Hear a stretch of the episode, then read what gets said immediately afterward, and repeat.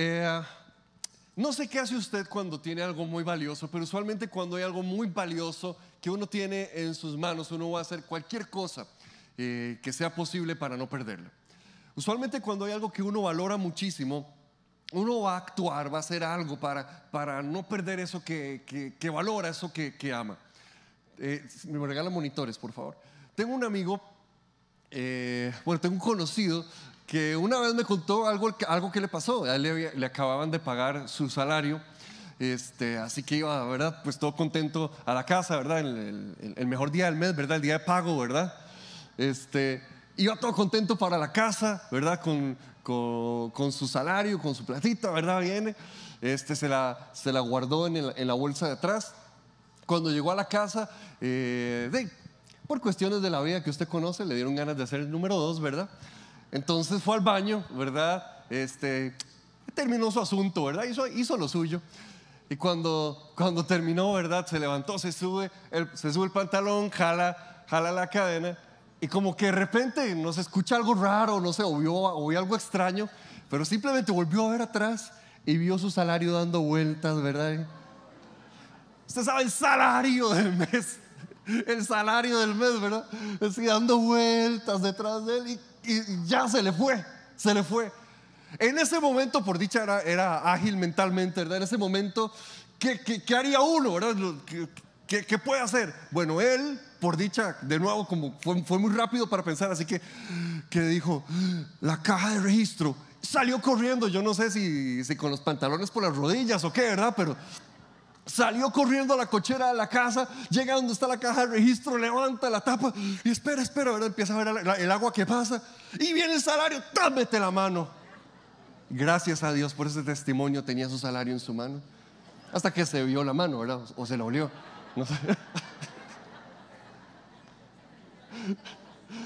La cosa es que cuando hay algo que es valioso para uno, uno no está dispuesto a perderlo. Cuando hay algo que es valioso para uno, uno no está dispuesto a dejar que se le escape de las manos. Cuando hay algo que uno valora muchísimo, uno va a hacer lo que tenga que hacer, pero eso no lo va a perder jamás. Isaías capítulo 43. Isaías capítulo 43. Hoy vamos a a ver lo que dice la palabra del Señor de cada uno de ustedes, de cada uno de nosotros que estamos aquí en este lugar. Yo creo que el Señor quiere darte ese mensaje, quiere decirte que eres demasiado valioso como para perderte. Eres demasiado valioso como para dejarte ir. Eres demasiado valioso como para cederte así de fácil. Isaías 43, el versículo 1 dice, pero ahora así dice el Señor el que te creó, Jacob, el que te formó, Israel. No temas que yo te he redimido. Te he llamado por tu nombre, tú eres mío. Cuando cruces las aguas, yo estaré contigo. Cuando cruces los ríos, no te cubrirán sus aguas. Cuando camines por el fuego, no te quemarás ni te abrazarán las llamas. Yo soy el Señor tu Dios, el Santo de Israel, tu Salvador. Yo he entregado a Egipto como precio por tu rescate y a Cus y a Seba en tu lugar. A cambio de ti entregaré hombres, a cambio de tu vida entregaré pueblos, porque te amo y eres ante mis ojos precioso y digno de honra. No temas, porque yo estoy contigo. Desde el oriente traeré a tu descendencia y desde el occidente te reuniré. Al norte diré, entrégalos. Al sur no los retengas. Trae a mis hijos desde lejos y a mis hijas desde los confines de la tierra.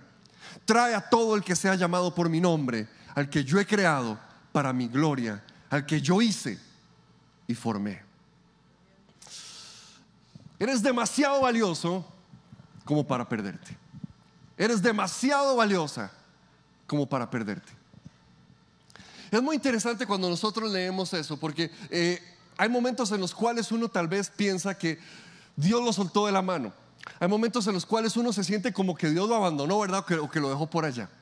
Eh, Israel estaba precisamente en un momento donde podían, donde tal vez podían decir eso.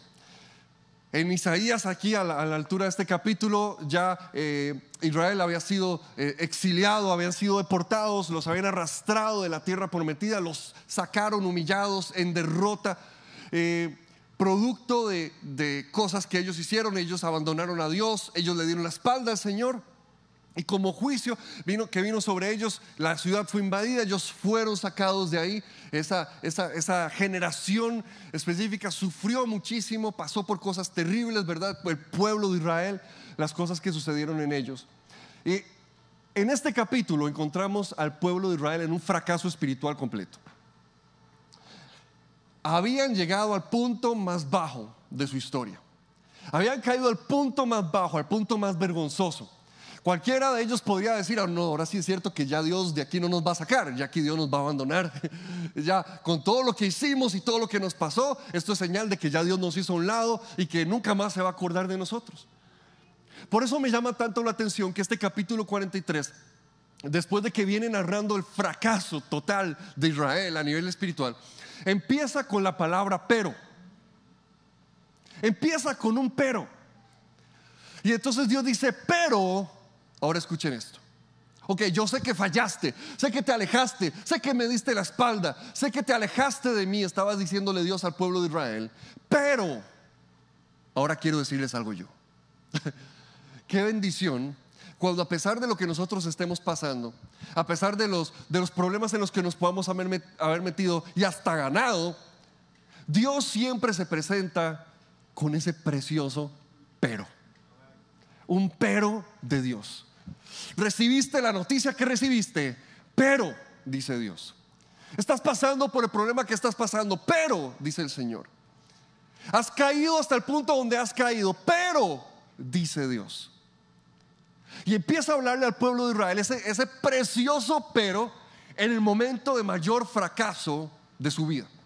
En el momento más bajo y más vergonzoso de su existencia, de su historia, Dios viene con ese pero que nos encontramos aquí en el capítulo 43 de Isaías.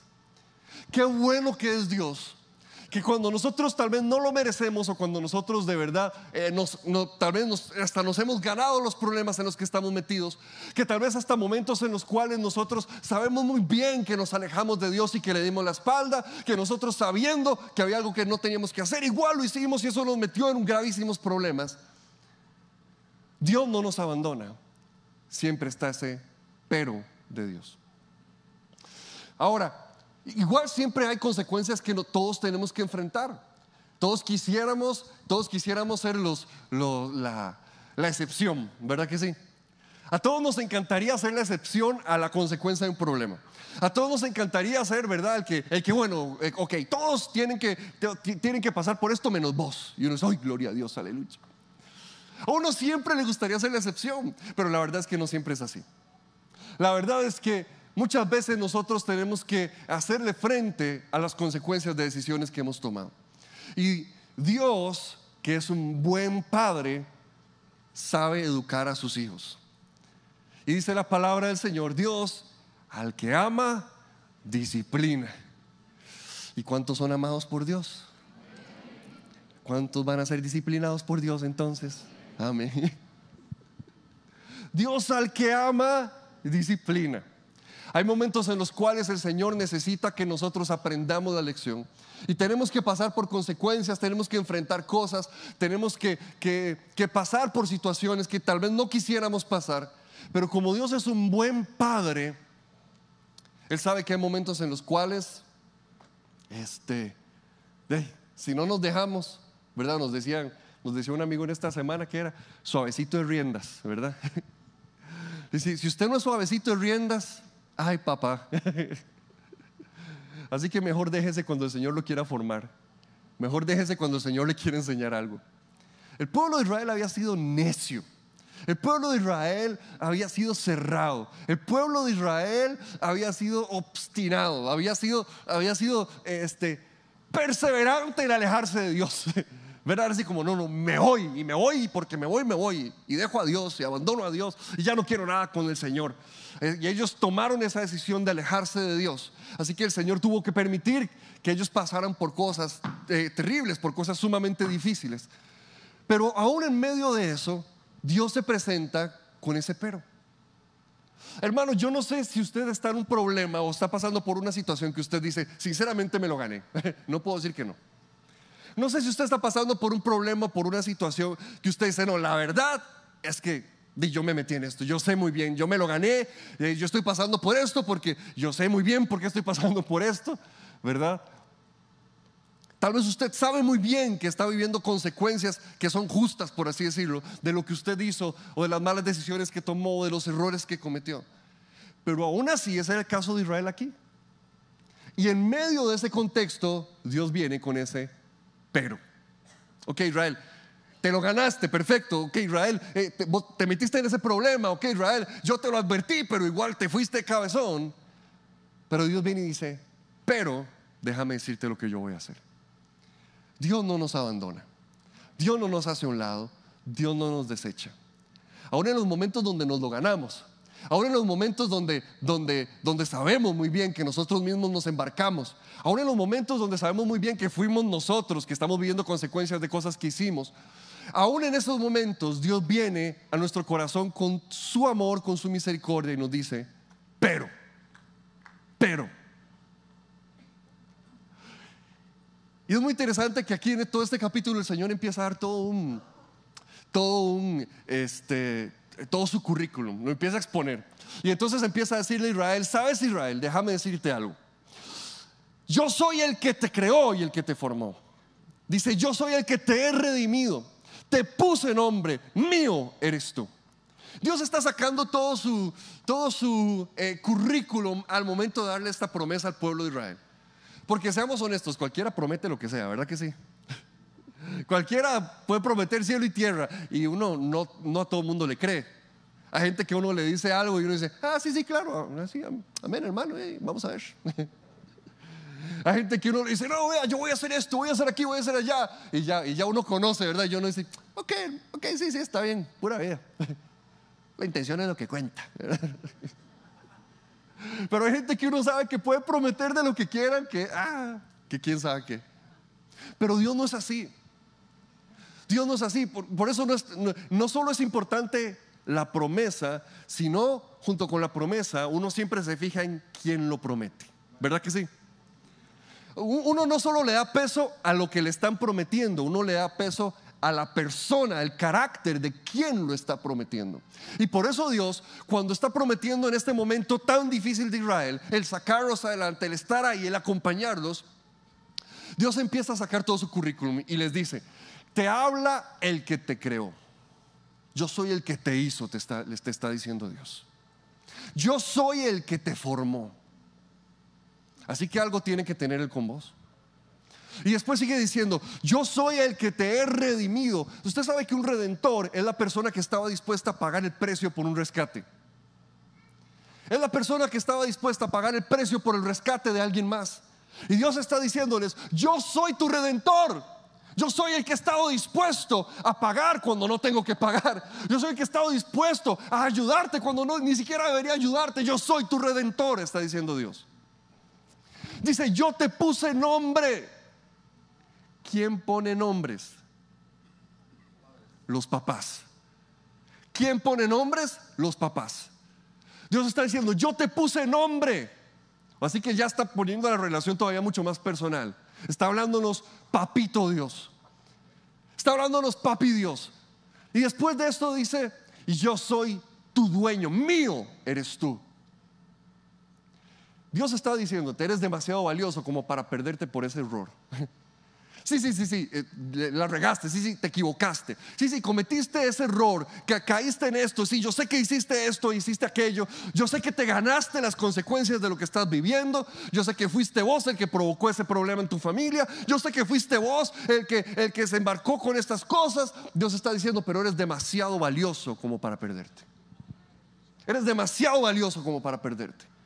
Por eso le dice, yo soy tu creador, yo soy tu redentor, yo soy tu padre, yo soy tu dueño. Él está diciendo, yo estoy metido en esto. Iglesia, porque sepa algo, en esta semana cuando usted tenga que tener una conversación seria con su familia, En esta semana cuando usted tenga que tener una reunión muy importante que va a definir el futuro de las cosas. En esta semana cuando, cuando usted tenga que hacerle frente a cosas, sepa algo, usted no va a ir solo. Dios va a estar con usted en todo lo que usted haga.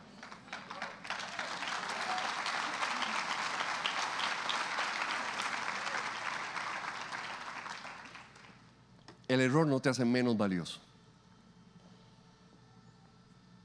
Ese error no te hace menos valioso. Ay, pero estoy en lo más profundo, en lo más vergonzoso. Eso no te hace menos valioso. Eso no te hace menos valioso. Dios vuelve a ver a su pueblo, Dios vuelve a ver a sus hijos y les dice, eres demasiado valioso como para perderte ahora. Eres demasiado valioso como para dejarte ir.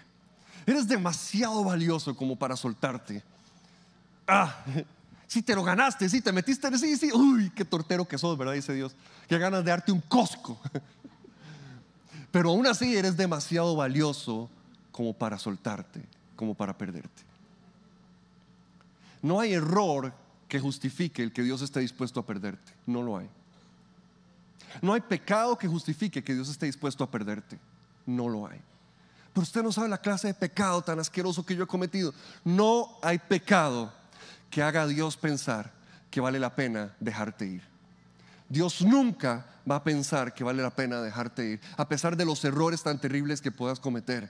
Eres demasiado valioso como para perderte. No solamente nuestros errores, muchas veces pensamos que son nuestras circunstancias lo que hace que, que, tal vez ya ahora sí, en esta Dios sí me va a soltar, en esta Dios sí me va a dejar. Porque seamos honestos, cuando pasamos por un problema, empezamos a hacer todo este inventario, ¿verdad? Y entonces a decir, ok, ok, ok, este, bueno, eh, ya ahora sí me lo gané, ya, ya ahora sí hice tales y tales cosas, en este momento ya Dios me va a dejar de lado, se va a olvidar de mí para siempre. Israel probablemente estaba pensando eso en este momento. Nosotros pensamos que el amor de Dios se ve reflejado en las circunstancias. Y ese es el error que, que nosotros cometemos, porque sabe algo, las circunstancias de la vida siempre van a cambiar. Las circunstancias siempre van a variar. Hay cosas que van a estar hoy, que no van a estar mañana. Hay cosas que, que, van a suceder en este momento, que no van a suceder en otro. Las circunstancias de la vida siempre van a estar cambiando.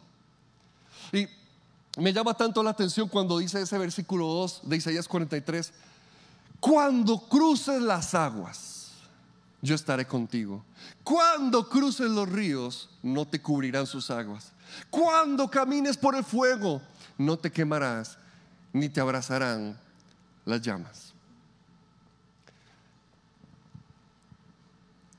Ahora, si yo hubiera sido Dios, a mí me hubiera, yo, tal vez hubiera preferido escribir, si pasas por las aguas, si pasas por el fuego, ¿verdad? Es como, como que a veces uno le dan ganas como decirle a Dios ciertas sugerencias, ¿verdad? Como, Señor, ¿por qué no editamos esta parte?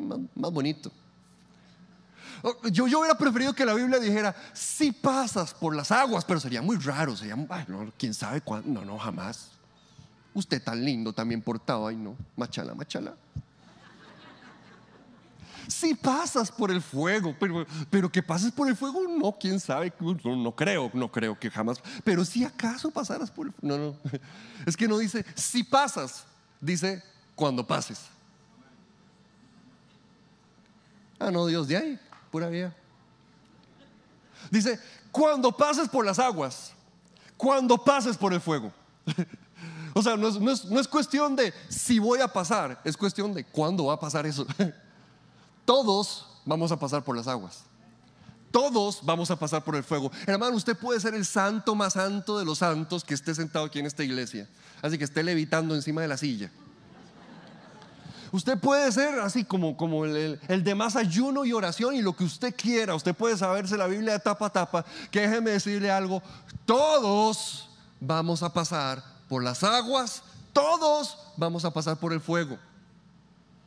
No se trata de que los buenos cristianos no pasan y los malos cristianos sí pasan. No, no, no. Es que todos en algún momento vamos a pasar por las aguas. Todos vamos a pasar por el fuego. Pero Dios nos responde, Dios dice, cuando pases por las aguas, cuando pases por el fuego, yo voy a estar ahí contigo. de nuevo, en esta semana, en esa reunión que tengas, en, esa planeación tan importante, en, esa decisión que, que va a cambiar el rumbo de tu futuro tal vez, Jesús va a estar ahí sentado.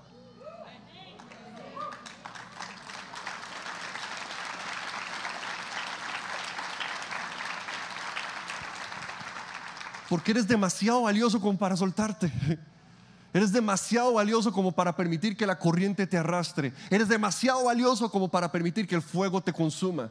Eres demasiado valioso. Eres demasiado valioso como para ir a esa reunión solo. Dios no está dispuesto a dejarte ir solo a esa reunión.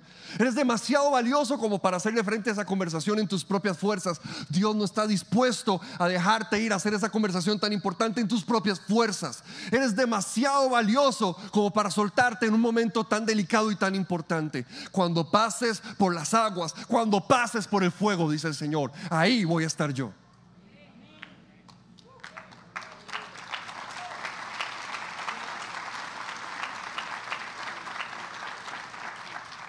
No está dispuesto a soltarte, no está dispuesto a dejarte. Lo que, lo que, lo que me llama la atención eh, eh, eh, es que en un momento en el cual Israel había sido tan necio para dejar a Dios, tan obstinado para, para dejar a Dios, Israel había sido tan perseverante para darle la espalda a Dios.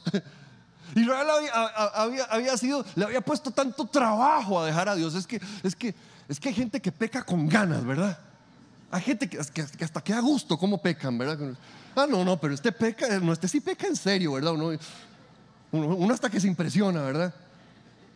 Israel había sido necio en dejar a Dios, había sido obstinado en dejar a Dios. Israel había sido perseverante en su decisión de dejar a Dios. Le dieron una oportunidad, le dieron mil oportunidades, igual ellos habían seguido en su necedad. Lo que me impresiona es que la necedad, la obstinación, la perseverancia que demuestra Israel para alejarse de Dios, aún es mayor la necedad, la perseverancia y la obstinación con la que Dios decide amar a Israel.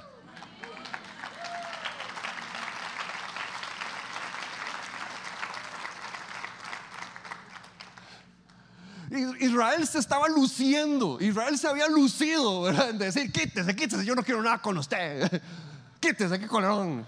Yo tengo mi propia vida, ¿verdad? Israel había, había dejado a Dios, lo había abandonado. Y aún así Dios seguía siendo todavía más perseverante, más obstinado, más necio en amarlos. Dios decía, sí, sí, caíste en lo más sucio, pero te amo. Sí, sí, e, e, este, me negaste, te burlaste de mí, pero te amo. Sí, sí, hiciste lo que no tenías que hacer sabiendo muy bien las consecuencias, pero te amo. Oh, ¿Qué clase de amor tiene Dios por nosotros? ¿Qué clase de amor tan, tan, necio, tan obstinado, tan perseverante, tan constante? ¿Qué, clase de amor que es más fuerte que nuestra rebelión? ¿Qué clase de amor que es más fuerte que nuestros errores? ¿Qué clase de amor que es más grande que nuestra humanidad? ¿Qué clase de amor que va más allá que nuestras vergüenzas? ¿Qué clase de amor tiene Dios por nosotros? Uh, que eres demasiado valioso como para perderte. Ah, no, no, no, las circunstancias, estas circunstancias no te van a apartar de mi mano, te está diciendo Dios. No, no. Que, las aguas, vos crees que las aguas, vos en serio crees que las aguas van a ser la excusa para que yo te suelte. No, no, no. ¿En serio crees que el fuego va a ser la excusa para que yo te suelte? No, no, no, no, no, no. Podrás pasar por donde tendrás que pasar, que yo voy a estar ahí contigo. Yo voy a estar ahí contigo, yo te voy a perseguir, yo voy a ir detrás de ti. Al fin y al cabo, Dios siempre nos va a dar a nosotros la oportunidad de decirle no a Él, por supuesto que sí, porque Él nos dio el libre albedrío. Pero Él siempre también va a estar ahí esperándonos que nos detengamos de nuestra babosada y nos volvamos a Él y que Él nos rescate y nos ayude. ¿Qué clase de amor tiene Dios por nosotros? ¿Qué clase de amor tiene Él por nosotros? Entonces las circunstancias no definen el amor de Dios. ¿Sabe algo? Cuando usted vea ese dictamen médico, ese dictamen médico no dice qué tanto te ama Dios. Esa notificación del gobierno no dice qué tanto te ama Dios.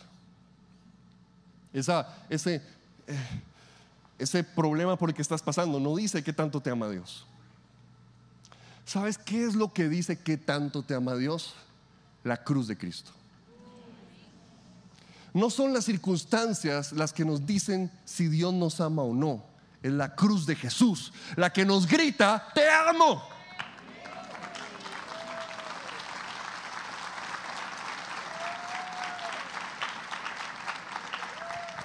Entonces deje de medir el amor que Dios tiene por usted basado en las circunstancias que estás viviendo, porque de nuevo, todos vamos a pasar por las aguas, todos vamos a pasar por el fuego. Todos en algún momento vamos a cruzar lugares que no quisiéramos tener que cruzar, pero nos va a tocar cruzar el valle de sombra de muerte. Pero aún así, la cruz de Jesús nos está gritando, te amo, aunque pases por las aguas, yo estaré contigo. Si pasas por el fuego, no te quemará. Yo soy tu creador, yo soy tu redentor, yo soy tu padre, yo soy tu dueño. Yo no te voy a soltar, eres demasiado valioso como para perderte.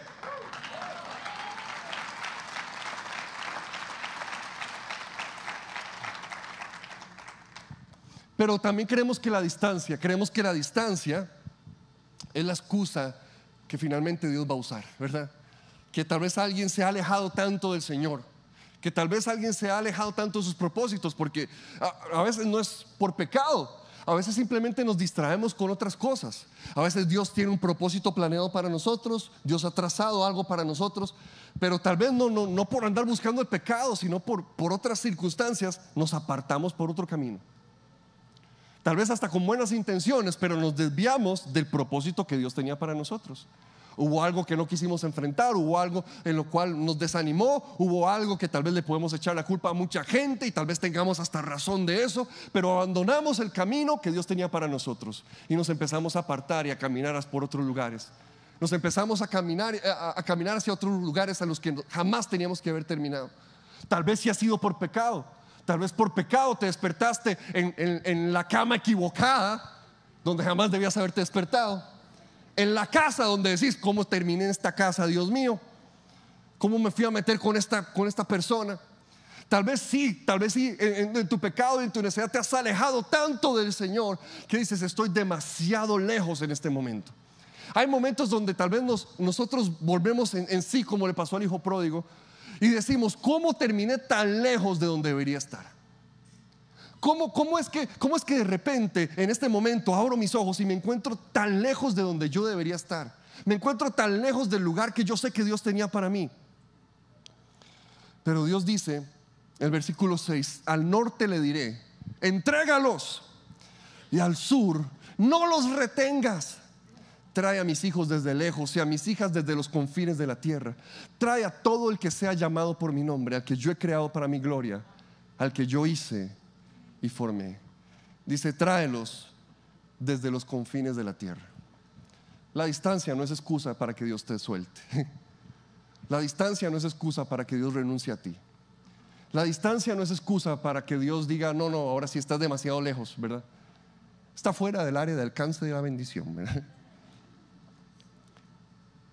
Dios necesitaba traerlos porque sabe algo, había un lugar que Dios tenía para ellos, así como hay un lugar que Dios tiene para cada uno de nosotros. Es porque yo creo que nuestro destino y nuestro propósito en Dios está, está amarrado, está, está de la mano con personas que Dios ha puesto en nuestra vida, porque yo creo que Dios pone gente a nuestro alrededor. Y cuando Dios hace eso, significa que como la gente está en lugares, los propósitos de Dios también están en lugares. Dios necesitaba traer a su pueblo al lugar que Él tenía para ellos. Y Dios quiere dirigir tu vida al lugar que Él tiene para ti, con las personas que Él tiene para ti, para poner a tu alrededor, con la gente con la que Él te quería rodear. Hay un lugar en el cual el Señor quiere traerte, donde Dios te necesita, donde Él va a cumplir sus propósitos en tu vida. Y por eso Él dice, tráigalos, no me importa, entréguenlos.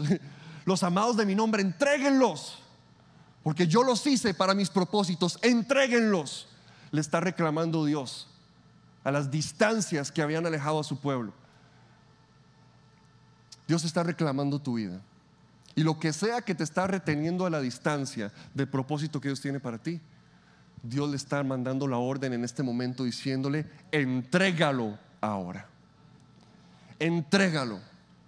Entrégalo. Y si son cadenas que te tienen amarrados en una cárcel, en el exilio, el Señor está rompiendo esas cadenas y diciendo, entrégalo ahora. Y si es que te perdiste y estás desorientado y no sabes para dónde caminar o qué decisión tomar, Dios está diciendo, entrégalo porque yo lo estoy llamando. Le está diciendo al norte, al sur, suéltalos porque ellos tienen un propósito para mí. Dios se lo está diciendo. Iglesia, cerremos nuestros ojos, inclinemos nuestro rostro. En esta mañana quisiéramos dar la oportunidad a cualquier persona que esté aquí en este lugar, que necesite hacer una oración para entregarle su vida a Jesús.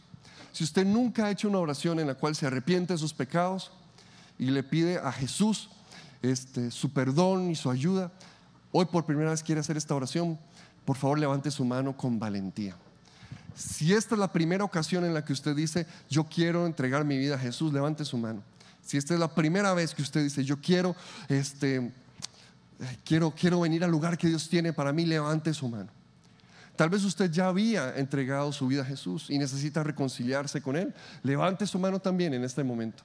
Yo sé que el Señor les va a bendecir en el nombre de Jesús. El Señor va a tocar vidas. Cualquier persona que necesite entregar su vida por primera vez a Jesús o reconciliarse con Él. En este momento el Señor va a empezar a hacer milagros poderosos. Dios los bendiga. Sin ninguna vergüenza, sin ninguna pena. Levante su mano porque el Señor va a hacer algo. Eres demasiado valioso como para dejarte ir, dice Dios. Eres demasiado valioso como para soltarte. Gracias Jesús. Que Dios les bendiga. Ya llegaron, perfecto. Por favor, todos hagamos una oración con estas personas tan valientes. Señor Jesús, el día de hoy me arrepiento de mis pecados y de la distancia que he caminado para alejarme de ti, pero te pido perdón. Señor, hoy quiero regresar a casa. Me atrevo a creer que me amas, como dice la Biblia que me amas. Me atrevo a creer que tu propósito en mí sigue en pie y que tú me ayudas a salir de este error. Jesús, te entrego toda mi vida. Me rindo por completo. Amén y amén. Démosle un aplauso fuerte a estos valientes.